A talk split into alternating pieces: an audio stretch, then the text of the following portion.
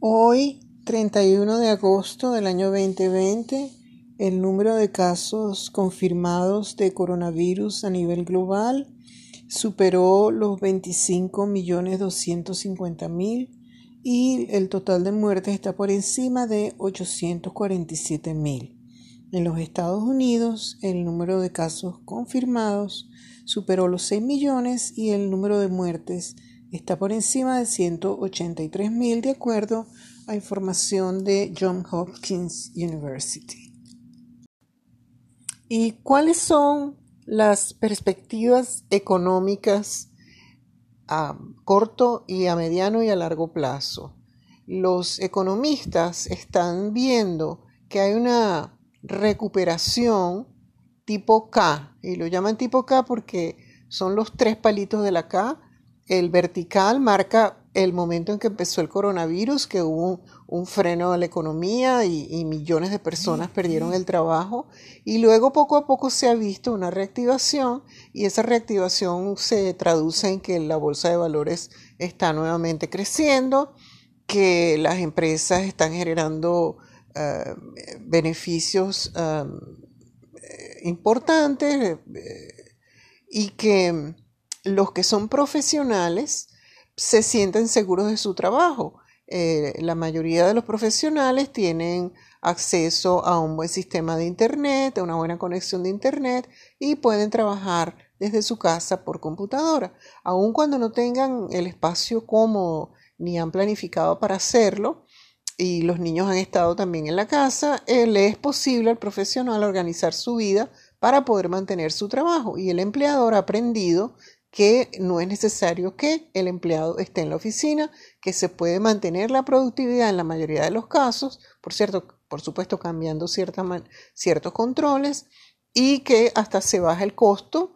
eh, y se aumenta la productividad. ¿Por qué se baja el costo? Porque el empleado no tiene que estar en la oficina y por tanto no hay que pagar ciertos costos y eh, se aumenta la productividad porque en muchos casos el trabajador eh, está más ah, disponible ya que no tiene que gastar el tiempo en ir y venir del trabajo que gastaba antes. Ahora bien, en la K, la recuperación tipo K, eh, el, palito de la K que sube se representan los profesionales que, bueno, se llevaron el golpe del coronavirus, pero lograron adaptarse y continúan haciendo su trabajo normalmente y están aprendiendo en muchos casos que no tienen que quedarse dentro de la ciudad, que es costosa, y eh, se, ha, dicho pues que la gente está considerando irse de los centros poblados, no solamente porque hay más riesgo de coronavirus, sino que la vida es muchísimo más costosa. Tan es así que hace poco em, el presidente de Facebook dijo que dentro de unos meses, creo que es en enero del año 2021, todo el mundo va a seguir trabajando desde la casa, pero las personas que se fueron del área de California, de San Francisco, donde están las oficinas principales de Facebook, van a reportar dónde están viviendo, en Oregon, Colorado, Arizona, etcétera, y se les harán ajustes eh, correspondientes al sueldo, porque trabajar y vivir en San Francisco cerca de Facebook es sumamente costoso y no es lo mismo que el costo de vida en Arizona, Colorado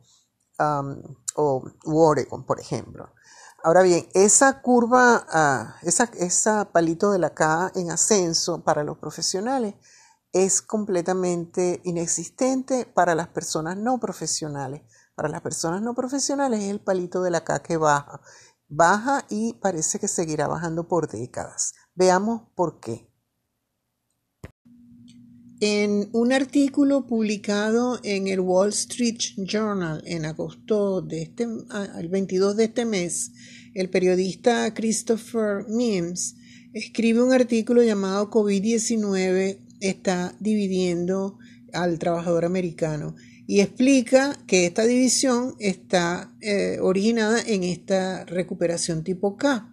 crecimiento para los profesionales y lo contrario para los que no son profesionales. En el artículo, el, periodista entrevista una serie de economistas y los economistas coinciden en que eh, eh, la crisis COVID aceleró un proceso que ya tenía décadas eh, sucediendo, que es la automatización del trabajo y el desplazamiento de los trabajadores por las máquinas y por las computadoras. Y eso lo hemos visto todos en los bancos, que ya no vamos al banco sino que usamos cajero automático, en el supermercado, que muchos supermercados tienen una manera de pagar sin eh, automáticamente, pagando sin, sin pasar por una persona, por un cajero, etcétera, etcétera. Entonces, esta tendencia de eliminar el trabajo repetitivo que ha creado la tecnología se ha acelerado en la época del COVID y lo que estos economistas que el periodista entrevista dicen es que no se piensa que se va a regresar a la situación anterior. Y los factores que les hacen decir esto son uno que los empleadores como dije al principio aprendieron que los empleados pueden trabajar remotamente y están viendo la posibilidad futuro de disminuir sus costos al no tener que tener instalaciones de oficinas, sobre todo en centros eh, eh, poblados, que estas instalaciones son costosas y que mantendrán entonces a la fuerza laboral en su gran mayoría trabajando remoto. El otro factor es que el empleado también aprendió que no tiene por qué hacer el sacrificio de vivir en una gran ciudad y que puede irse a un sitio donde tenga más espacio y una vida más relajada y cómoda. El tercer factor es que em, la gente sigue atemorizada por el COVID, la gente sigue deseando mantener la distancia social y eh, es posible hacerlo em, más efectivamente si se vive remoto. Ahora bien, em, el periodista también entrevista a personas, eh, además de economistas, personas en el área de hacer em, políticas de gobierno y em, todos concuerdan en que lo que hay que hacer es acelerar cualquier diseño gubernamental, social, de, de protección al trabajador o de organización de la economía, porque esta recuperación no va a impactar a las personas que no pueden trabajar remoto. Aquí en los Estados Unidos, la tasa de desempleo era del 3,5% eh, a principios del año 2020. Cuando se paró la economía llegó a subir al 14,5% y actualmente está en el 10%. Esta recuperación, eh, como dije al principio, es tipo K, está afectando positivamente a las personas profesionales, pero no a otro tipo de trabajador que no puede trabajar remoto, el cual por lo general está en la industria de servicios, la industria hotelera, la industria de ventas al detal, la industria de los restaurantes, la industria del turismo y em, estos trabajadores en su mayoría son mujeres y minorías. Creo que el 57% de los trabajadores en el sector de servicio son mujeres. Entonces, bueno, hay una gran desigualdad. Aquí en los Estados Unidos, como eh, hay más acceso a la tecnología que en otros países, este problema está más pronunciado. Un beneficio al trabajador remoto y una gran pérdida para el trabajador no remoto.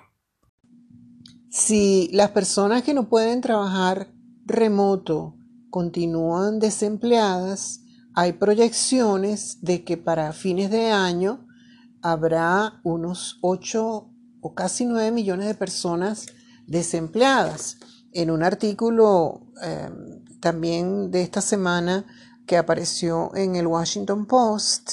em, eh, se compara este número de trabajadores desempleados con los que hubo en la gran recesión, que fue la recesión que hubo en el 2007 y 2008, cuando tuvimos la crisis bancaria y la crisis del mercado de bienes raíces. Eh, en, el caso de la crisis COVID, en el artículo del Washington Post se menciona que no solamente habrá de los 22, personas, 22 millones de personas que perdieron el trabajo a principios de este año, 9 millones todavía estarán sin trabajo para fines de año, sino que además 4 millones de empresas van a cerrar, lo cual es un golpe, una tragedia grandísima para la economía. Y muchas de estas empresas, muchos de estos 4 millones de empresas que van a cerrar sus puertas, son pequeñas empresas que como sabemos son los grandes empleadores. Ahora, ¿quiénes son estos trabajadores y estas empresas? Son restaurantes, son eh, pequeños hoteles, son eh, centros de, servicios como una peluquería, la, la masajista, o sea, eh, personas que tienen porque sí, que prestan un servicio y que porque sí ese servicio tiene que ser personalizado y no puede ser remoto. Entonces, eh, la única nota de optimismo que ofrece este segundo artículo, el del Washington Post que estoy mencionando, es que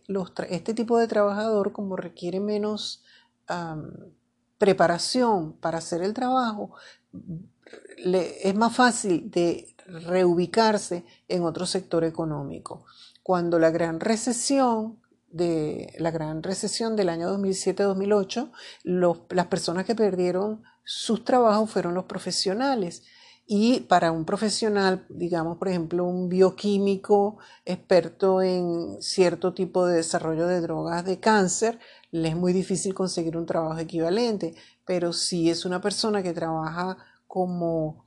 eh, peluquera, a lo mejor puede conseguir un trabajo eh, de otro tipo reentrenándose con mayor rapidez. Entonces es la nota de optimismo que,